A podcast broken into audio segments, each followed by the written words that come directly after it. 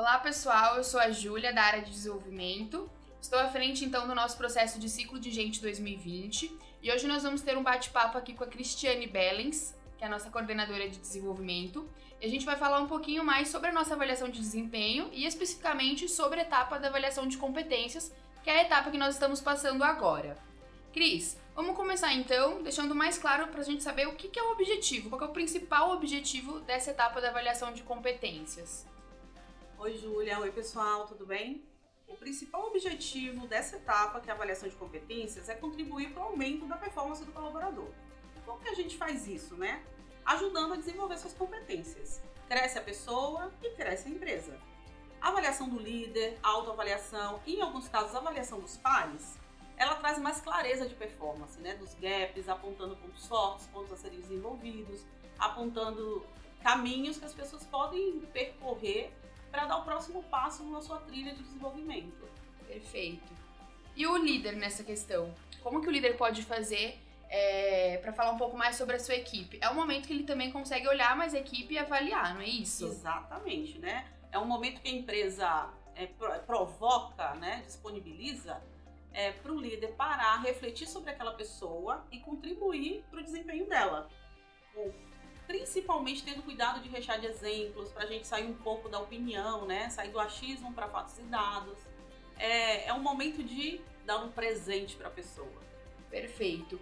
E a Tempo, como, como organização, ela utiliza essas informações da avaliação de competência? Sim, a Tempo utiliza muito essas informações, é, principalmente por feedback estruturado, que é uma outra fase que a gente vai entrar um pouquinho mais na frente, mas também para dar segurança em promoções diretas, é, a gente faz toda a leitura de avaliação para é, apoiar nesse próximo passo da pessoa, para fazer movimentação interna. Então, o líder e até os pares né, que contribuem para esse feedback, pra essas, com essas informações, é, tem que ter uma intenção muito boa né, para contribuir.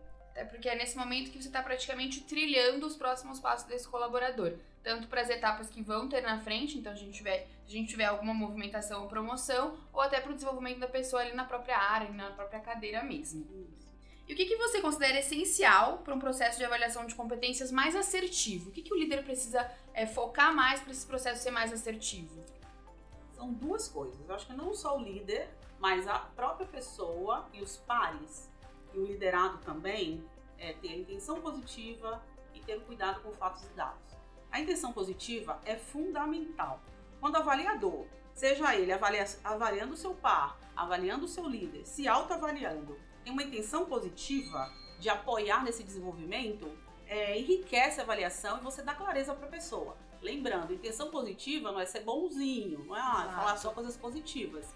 É falar coisas que são fatos e dados, dar clareza para a pessoa. E visando a melhoria, né, o desenvolvimento dessa pessoa. Por isso a gente considera o positivo, a intenção de que aquela pessoa cresça. Exatamente. E fatos e dados. Sair, tentar refletir, reduzir o viés, é, o viés é, inconsciente, né? Pensar, será que isso é uma opinião que eu tenho ou eu percebi, tem fatos e dados, eu posso escrever, documentar? Porque ajuda a pessoa do próximo passo e ganha todo mundo, né? Vou reforçando. Ganha a pessoa, ganha o líder, ganha os pares e ganha a empresa. Qual que é o exemplo que a gente pode dar quando a gente fala que a gente não está falando de opinião, não está tendo um viés ali no momento da avaliação e de fato a gente está trazendo um dado? Um exemplo, vou pegar um exemplo clássico, né? Parece bastante. A pessoa tem um perfil que é mais introvertido, chega beira a timidez, enfim. E as pessoas falam: ah, a pessoa tem problemas de relacionamento interpessoal, ela interage pouco, ela não busca muito, mas é, tá no âmbito do perfil da pessoa. Que inclusive é uma competência nossa. Então a gente tem ali a competência relacionamento interpessoal. Pode acontecer do líder colocar que a pessoa não tem um bom relacionamento interpessoal e ser porque ele acha que a pessoa é tímida. Exatamente. Aí ele deve refletir impacto. Não só o líder, o par também, a própria pessoa. Esse comportamento introvertido, mais tímido, teve algum impacto? Que impacto foi esse? Coloca o exemplo porque pode haver impacto e pode não haver nenhum tipo de impacto. Tem funções e posições que exigem, assim, é muito melhor ter um perfil mais concentrado, introvertido. E esse é o exemplo clássico do, do viés, né? A gente observa as pessoas, a gente tende a julgar.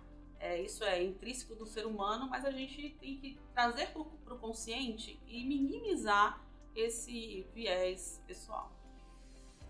Então, é a próxima pergunta seria qual é o principal risco do processo da avaliação de competências? É a gente é pode viés. trazer esse viés. É o viés. De viés de gênero, viés de é, perfil, enfim, sempre buscar refletir sobre o impacto daquele comportamento, é, daquele não comportamento, né? Pode ser a falta do comportamento e documentar isso e vai dar clareza para a pessoa, para ela conseguir fazer diferente, se isso é isso que a gente espera e reforçar também os pontos positivos. Isso é muito legal no processo Claro. de avaliação. Reforçar pontos positivos, eu acho que isso dá energia para as pessoas irem além. E eu acho que é um papel de todos, né? Não só do gestor, mas do par, enfim. É, se encontra uma- um comportamento positivo, se ele identifica, ele também pode documentar com fatos e dados para ajudar pessoa, sinalizar que está no caminho certo. Cris, então só um overview. A gente tem o principal objetivo, então, que é visar o desenvolvimento desse colaborador, ou até para a gente ter é, esse embasamento nas decisões da companhia, seja de movimentação, seja de promoção direta. Isso. É importante deixar essa dica, então, para os líderes e até para aquelas pessoas que estão fazendo a autoavaliação, a avaliação de pares, que a gente tem que ter essa intenção positiva na hora de fazer a avaliação e tem que evitar ao máximo esses vieses para a gente não, não trazê-los no momento de fazer essa avaliação. Exatamente isso. Essencial a intenção positiva. De novo, não é falar só coisas boas, mas dar clareza para essa pessoa.